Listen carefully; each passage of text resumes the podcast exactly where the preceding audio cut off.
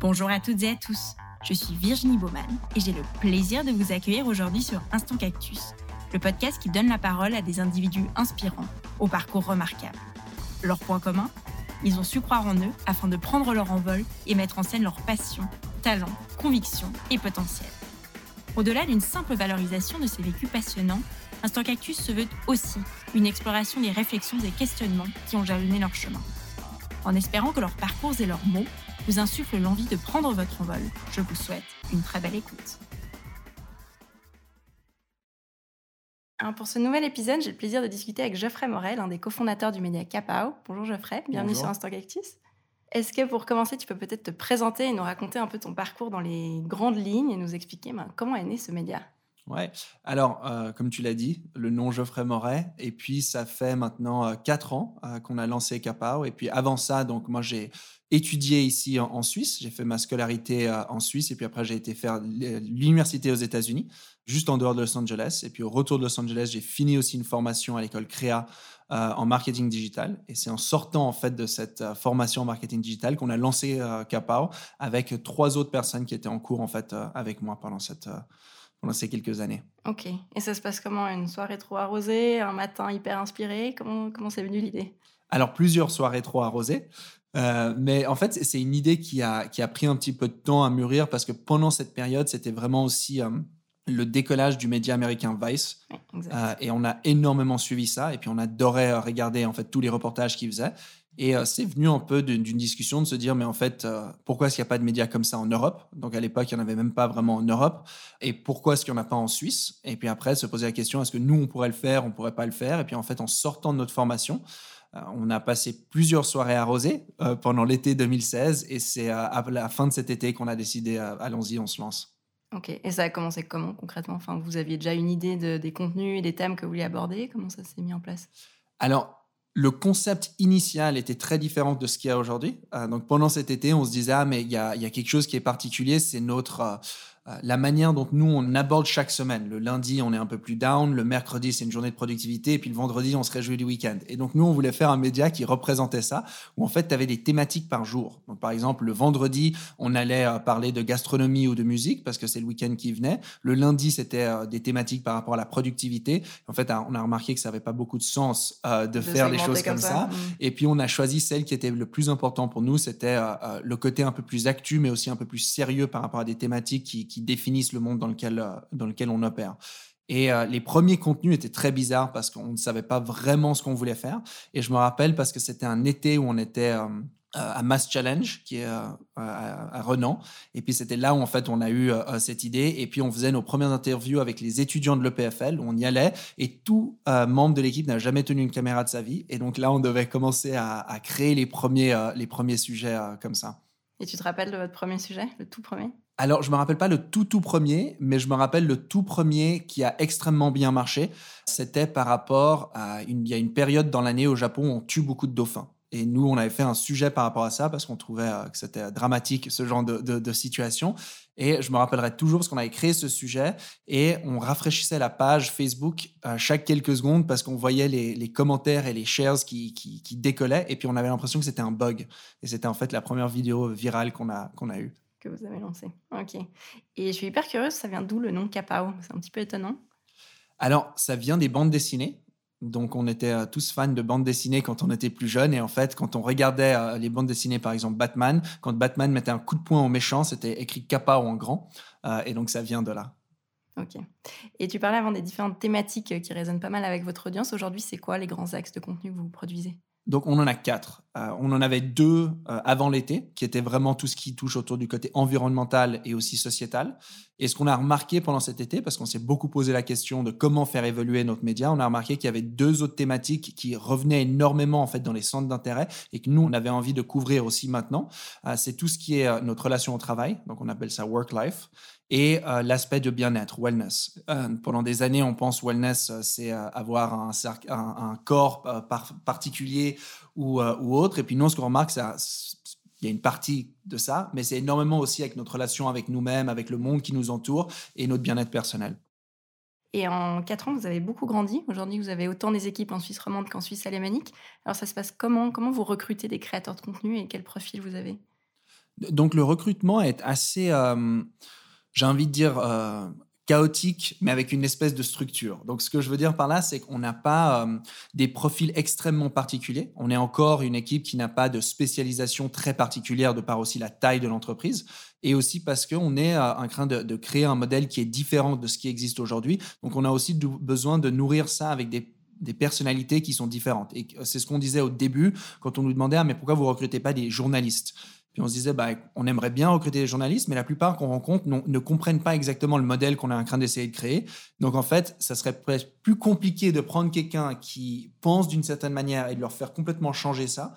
Euh, pourtant, euh, et on a plus en fait de facilité de prendre des gens qui viennent d'univers différents et euh, qui ont des compétences particulières et leur, permettre en fait d'évoluer au sein de, de, de Kappa. Donc aujourd'hui, le recrutement devient un petit peu plus spécialisé, mais au début, vraiment, les, les, les cinq fondateurs, on avait tous des parcours complètement différents. Zéro notion. Exactement. Et zéro notion, ça c'est un très bon point. C'est hyper important au début d'avoir ce zéro notion parce qu'on n'avait pas de code qu'il fallait qu'on respecte. Après, il y avait des codes qu'il fallait qu'on apprenne parce que c'est des codes importants du, métier, mais il n'y avait pas d'idées préconçues qu'on avait euh, chaque jour quand on venait au travail. pas de contraintes par rapport à ça. Il y en a d'autres qui arrivent après, mais au moins tu n'en as pas au début. Exact. Et tu parlais de modèle que vous construisez. Alors c'est quoi ce modèle? Comment vous opérez? Parce que je crois que tous les contenus sont gratuits. Donc comment vous vous rémunérez? Donc, comme euh, dans l'histoire des médias, il y, a, deux vraiment modèles d'affaires. C'est soit un modèle publicitaire, soit un modèle euh, d'abonnement. Donc, nous, comme tu as dit, on est sur un modèle gratuit, donc un modèle publicitaire. Par contre, on a des formats publicitaires qui sont différents. Donc, on est les premiers en Suisse à avoir vraiment développé le branded content. Euh, et donc ça, c'est vraiment le modèle qu'on a aujourd'hui, mais on est aussi en train de rajouter en fait des formats publicitaires par rapport à notre offre, qui sont bien sûr le sponsoring, comme il y a eu pendant des années à la télévision, mais qui est en train de grandir sur les réseaux sociaux, ou aussi une nouvelle forme de display qui est beaucoup plus proche de ce qu'on pourrait trouver à la télévision, donc du display euh, premium, mais sur les réseaux sociaux, parce que très souvent quand on pense euh, au display et à, au digital, on pense à des banner ads sur le côté, mm. mais en fait on n'a pas encore répliqué réellement la qualité d'une pub télévisée euh, sur les réseaux sociaux. Sur ces formats-là. Et quand tu parles de branded content, ça ressemble à quoi? Donc, le branded content, c'est l'association euh, d'une marque avec un contenu euh, que nous, on crée d'un point de vue éditorial.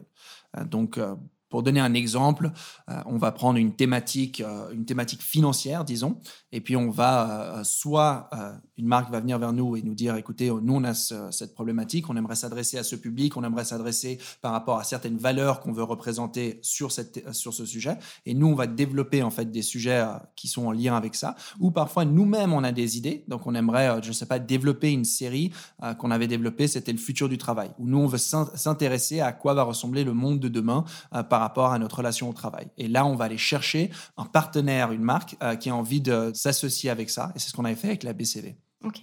Et c'est déjà arrivé qu'un potentiel partenaire vienne vers vous avec un sujet ou bien une proposition et que ce soit pas en ligne avec euh, votre, direction éditoriale et vous refusiez ou pas encore?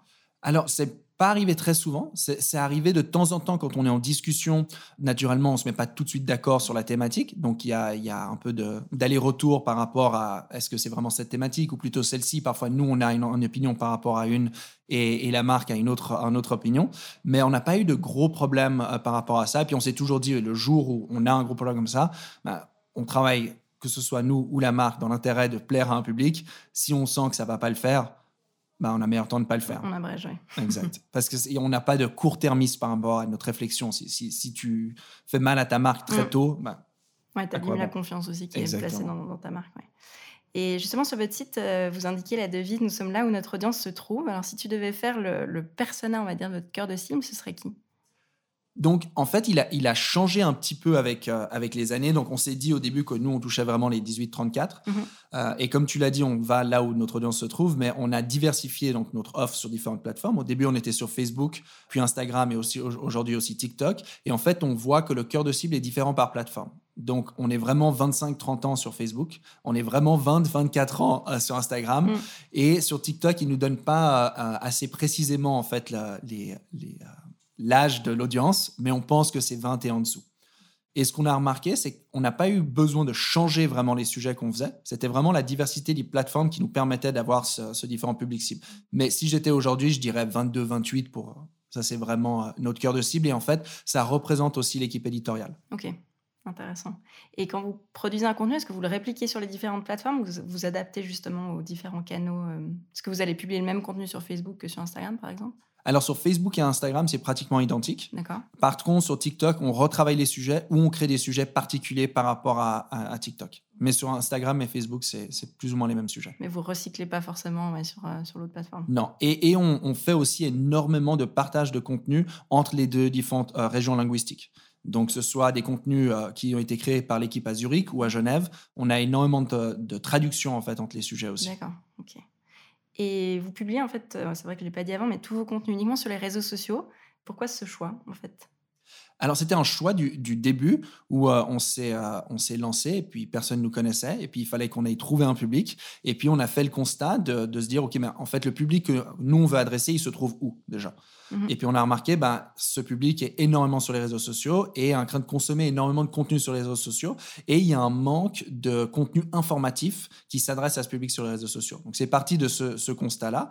Et en fait, c'était beaucoup plus simple d'aller là où le public était plutôt que de, par exemple, créer une application ou créer un site et de demander à un public qui ne nous connaissait pas de venir vers nous. Et euh, donc, on a décidé de faire plutôt le chemin d'aller s'adresser à ce public là où il se trouve, euh, plutôt que d'essayer de dépenser beaucoup d'argent pour euh, nous faire voir et que quelqu'un vienne nous voir sur notre site ou notre application. Et par rapport à tout ça, est-ce que tu as observé des, on va dire, des évolutions en matière de consommation de contenu entre les différentes plateformes? Bon, Ça fait 4 ans, ça fait pas non plus 10 ans, mais est-ce que déjà tu as pu observer des, tendances? Donc, je pense qu'il y a, y a une tendance qui est claire, c'est que s'informer sur les réseaux sociaux, c'est en train de grandir de plus en plus. Euh, et puis ça, c'était quelque chose qu'on nous reprochait au début. On disait oui, mais c'est bien mignon, mais l'information sur les réseaux sociaux, euh, euh, c'est peut-être juste une tendance ou c'est pas là pour pour durer. Et en fait, c'est bien le contraire. au début, on était les premiers en Suisse à vraiment publier ces formats un peu plus courts en vidéo, mais informatifs. Et là, aujourd'hui, on voit que tous les grands font la même chose. Quand au début, on nous disait ah mais c'est bizarre comme format, mais en fait, l'audience a envie de consommer ça. Donc à un moment donné, tout le monde s'adapte.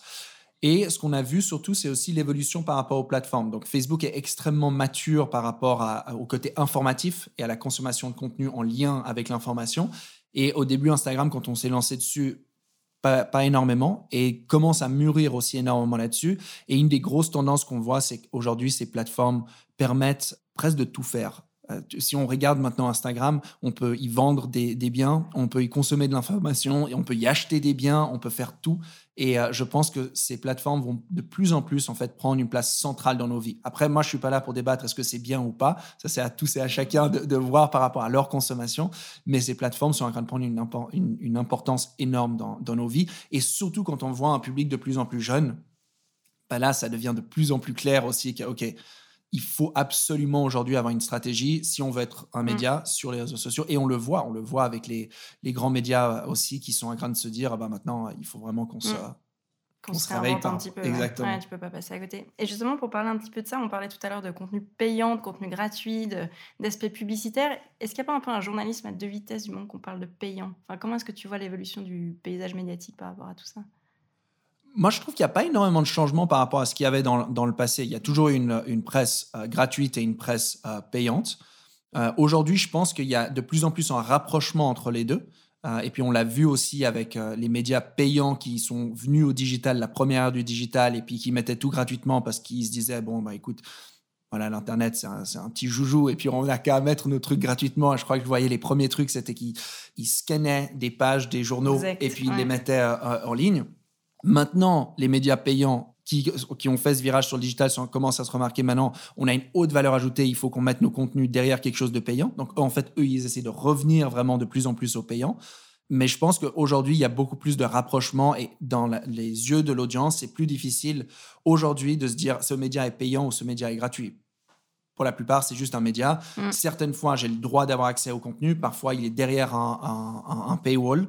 Euh, et puis ça, c'est le gros dilemme. C'est, euh, je me demande aussi à quel point ces paywalls marchent quand tu le fais en, marche arrière, et puis à quel point aussi il faut avoir une réelle valeur ajoutée quand on met un paywall, parce que il faut pas oublier la perception de prix qui est hyper important. Aujourd'hui, quand tu payes 14 francs par mois pour Spotify ou euh, plus ou moins 14 francs par mois pour Netflix pour avoir ça, ça, c'est la valeur que les gens sont prêts à payer. C'est tout un catalogue en fait d'actifs euh, C'est de la folie. Hein. Mm. Donc, quand tu as un, média payant et tu demandes euh, quelques francs par article, moi, je pense que c'est juste. Mm. Mais après, dans la perception de l'audience, il y a une énorme barrière, exactement. Il y a une énorme barrière et donc ça va être intéressant aussi de, de, voir mm. cette évolution. Ouais pour ne pas citer euh, bilan, l'autre jour j'ai lu un article à 2 francs. Bah, heureusement qu'il était bon. Enfin, parce que c'est vrai qu'on se dit proportionnellement, ça fait pas de sens. Exactement. Même si je suis d'accord avec toi que sur la valeur du travail qu'il y a derrière, heureusement que c'est 2 francs, ça devrait même être plus. Mais il y a tout ce travail à mettre en perspective, effectivement. Exactement. Mm. Et, puis ça, c'est quelque chose qui est, euh, qui est. Euh, heureusement, en Suisse, on a la chance aussi d'avoir un service public qui est très, très fort.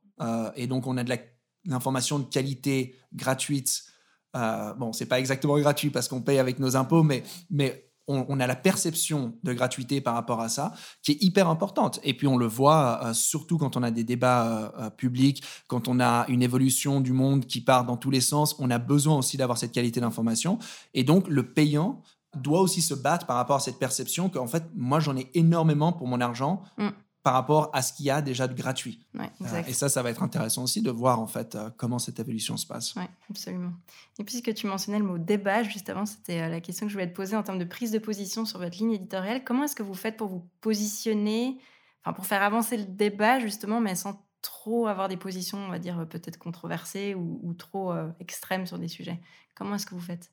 Donc nous, on a, on a des positions. Donc on part du constat que de dire qu'il y a euh, objectivité ou subjectivité, c'est presque euh, impossible parce que tout est subjectif. Euh, qu'on le veuille ou non, à un moment donné, c'est un humain qui crée quelque chose. Donc même si on veut dire qu'on est objectif, il y a quand même une partie de subjectivité. Donc nous, on est, on est ouvert à ça et puis on n'essaie même pas de se dire on est complètement objectif. On est subjectif par rapport à certaines thématiques.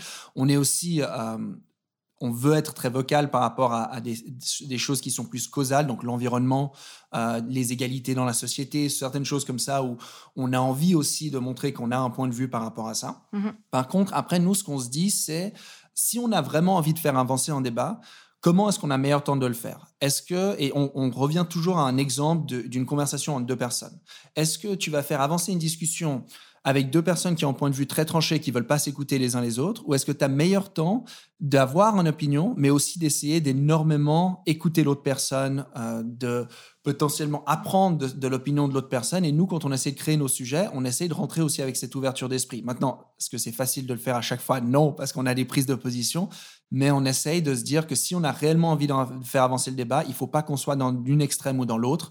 Hein, parce que ça fait avancer absolument rien d'être euh, complètement extrémiste par rapport à des mm. sujets. Oui, et puis c'est pas votre visée non plus. Enfin, j'imagine. Et c'est euh, pas notre visée. Et c'est pas notre visée du tout.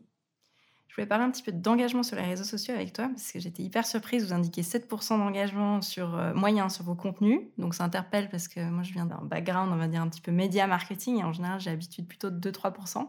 Alors comment ça se fait? C'est quoi votre secret? Alors, je ne pourrais pas te dire exactement euh, la, recette, je, pense que c'est aussi énormément de se poser la question de euh, ce à quoi l'audience s'attend. Donc, très souvent, euh, quand on... Quand on et, là, je, vais prendre l'univers médiatique. Très souvent, on se demande, est-ce que l'audience doit nous dicter les sujets qu'on doit créer ou est-ce que nous, on dicte les, les, sujets que l'audience devrait, sur lesquels il devrait s'intéresser? Et on peut reprocher à des, médias plus traditionnels d'avoir un peu cette, euh, cette tour d'ivoire et de se dire, bah, nous, on dicte l'opinion publique et puis c'est nous qui choisissons les sujets, etc. Nous, on est toujours parti du constat qu'en fait, si on a réellement envie de servir une, audience avec quelque chose de, à valeur ajoutée, il faut qu'on comprenne en fait ce qu'elle a envie de consommer. Mhm. Je pense que l'engagement, il part aussi de, beaucoup de, de, réflexion par rapport à ça. Parce que le moment où tu adresses quelque chose parce que, à, un, public qui a envie de consommer ce sujet, ben là, tu es beaucoup plus... Euh, c'est juste naturel. Voilà, tu peux t'attendre à avoir un engagement beaucoup plus mm. élevé. Et c'était toujours quelque chose de très important parce qu'aussi, nous, on a, on a grandi ce média qui est aujourd'hui un des, un des plus grands médias sur les réseaux sociaux en Suisse avec zéro budget marketing. Euh, on l'a fait entièrement parce qu'on se concentrait sur l'audience, sur ce qu'elle avait envie, et puis de, construire ce genre de sujet. Maintenant, si l'audience demain nous dit euh, créez-nous un sujet par rapport à, un éléphant rose euh, qui, qui s'intéresse à, je sais pas, chose X, peut-être qu'on va pas le faire. On a quand même aussi, on dicte d'un point de vue d'entreprise. Exactement, on mm. est conscient par rapport au mm. sujet qu'on a envie de faire, et puis on le retrouve. on fait très peu de sujets on nous a jamais retenu, en tout cas, de faire exactement des sujets qu'on peut appeler clickbait ou autre, euh, mais parce qu'on remarque que notre audience a envie de consommer les sujets qu'on a envie de créer, mais parce qu'aussi on est en train d'écouter mm. euh, cette audience et pour comprendre ce qu'elle a envie de consommer. Et comment est-ce que vous faites justement pour écouter cette audience? Vous avez des équipes qui font un peu du market research, si on peut dire ça comme ça, ou bien c'est un peu tout au feeling à l'heure actuelle? Alors non, il y, a, une grosse partie de, derrière les data. Donc on fait aussi énormément d'analyse par rapport au sujet, d'analyse euh, que ce soit sur les thématiques, euh, sur la manière dont on traite le sujet, euh, sur des, des mots-clés qu'on utilise dans ces sujets. Donc il y, a une analyse assez poussée de, ce point de vue-là. On discute aussi énormément avec notre audience. et puis après, il y a énormément de, de, réflexion à l'interne qui est de côté plutôt décisionnel de ce sur quoi nous, on a envie de travailler. Exactement. Alors, je vais parler d'un petit phénomène avec toi. Je crois qu'on a découvert les deux avec mon interview, c'est le doom scrolling, qui est un anglicisme euh, et qui correspond en fait à l'habitude de scroller des fils d'actualité à l'infini. Euh, je pense qu'on est de cette génération, on est hyper connecté et toujours, euh, toujours on. Est-ce que tu as l'impression que ce phénomène-là génère du, faux engagement ou de l'engagement passif? Le fait de scroller et de liker sans vraiment être conscient de ce qu'on consomme? Alors, comme tu l'as dit, j'ai découvert ça avec toi. Mais euh, je, ne pourrais pas te répondre exactement. Je peux te répondre avec un avis. Hmm. Euh, mon avis, c'est que moi, par exemple, quand j'utilise les réseaux sociaux, je mets un like sur rien. Donc, si on prenait mon cas, on se dirait que le doom scrolling, en fait, ne donne pas un engagement passif. Par contre, je regarde ma copine, elle, elle like, la plupart des choses quand, elle, quand elle scroll. Donc, on peut prendre en fait les deux cas et se dire, OK, oui, le doom scrolling existe ou non, il n'existe pas vraiment. Donc, franchement, j'ai qu'un avis subjectif par rapport à ça. J'ai pas assez d'informations pour réellement te dire exactement est-ce que ça existe ou pas. En parlant de data, est-ce que vous avez été euh, impacté par les changements d'algorithme ou bien vous avez tellement d'ampleur que ça vous impacte peu? Non, on a été, on a été impacté, tout média a été impacté euh, par rapport à ça, surtout sur un, point de vue, euh, mais qui est logique, c'est euh, le, le, reach. Donc, de plus en plus que ces plateformes deviennent compétitives, de plus en plus l'attention d'un utilisateur devient extrêmement in high demand. Mm-hmm. Beaucoup de gens ont envie de, de, cette attention. Et donc, naturellement, qu'est-ce que ces plateformes vont faire? Elles vont diminuer ta portée auprès de cette audience. Et donc, nous, on a souffert euh, de ça. Par contre, on n'a jamais construit notre business model sur ça, sur le reach. Donc, on n'avait pas un business model où, en fait, il fallait qu'on atteigne un million de personnes pour que 1% se convertissent pour venir sur notre site. Et sur ce 1%, on pouvait euh, leur présenter de la pub. Mhm. Nous, on a toujours eu, ou, euh, en fait, un, modèle d'affaires où on garantit un certain reach parce qu'on a une taille d'audience qui est assez conséquente. Exactement. Mhm. Donc, on garantit un reach auprès de cette audience. Si ça dépasse ce reach, ben, tant mieux pour, euh, pour la marque avec qui on travaille, mais on garantit ce reach. Donc, on l'a toujours garanti. Maintenant, si on en a un peu moins, ça devient un petit peu plus difficile de l'atteindre, mais ça n'a pas vraiment énormément impacté notre, euh, notre modèle. Ok. Et puis qu'on arrive à la fin, je voulais te demander s'il y avait des projets que tu voulais partager avec Kappa, euh, qui arrivent peut-être, pas des scoops, que tu peux nous partager ici?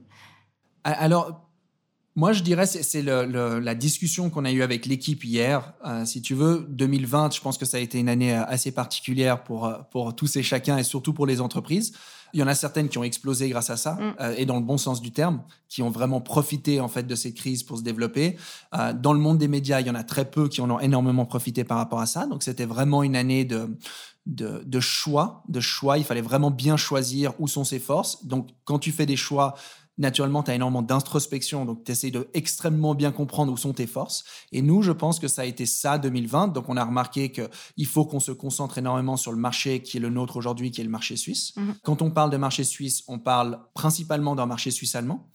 Et euh, quand on parle du côté des réseaux sociaux, il y a un développement du modèle d'affaires qui doit être aussi euh, étoffé. Et donc nous, si tu veux, c'est vraiment 2021, c'est une année d'accélération par rapport à ça. Une accélération sur le côté suisse-alémanique encore plus forte, une concentration sur notre public et euh, un développement du business model.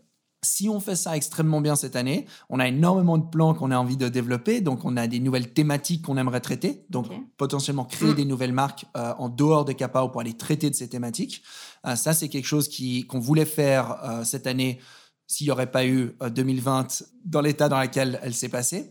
Et donc, c'est surtout ça. Je pense que cette année, c'est extrêmement euh, se focuser extrêmement sur notre audience, sur notre cœur de cible, sur nos produits existants et extrêmement bien développer ça. Et puis après, on a plein d'idées euh, par rapport à ce qu'on aimerait faire. Et à mon avis, si on refait une interview dans six mois, on peut faire que sont-ils devenus Exactement, on se sera lancé par rapport à, ça. Mais en ce début d'année, c'est vraiment euh, extrêmement focus sur, sur nos forces. Super, merci. Et bah, le mot de la fin, est-ce qu'il y a un conseil que tu voudrais partager, peut-être quelque chose que tu aurais voulu entendre il y a quelques années en arrière?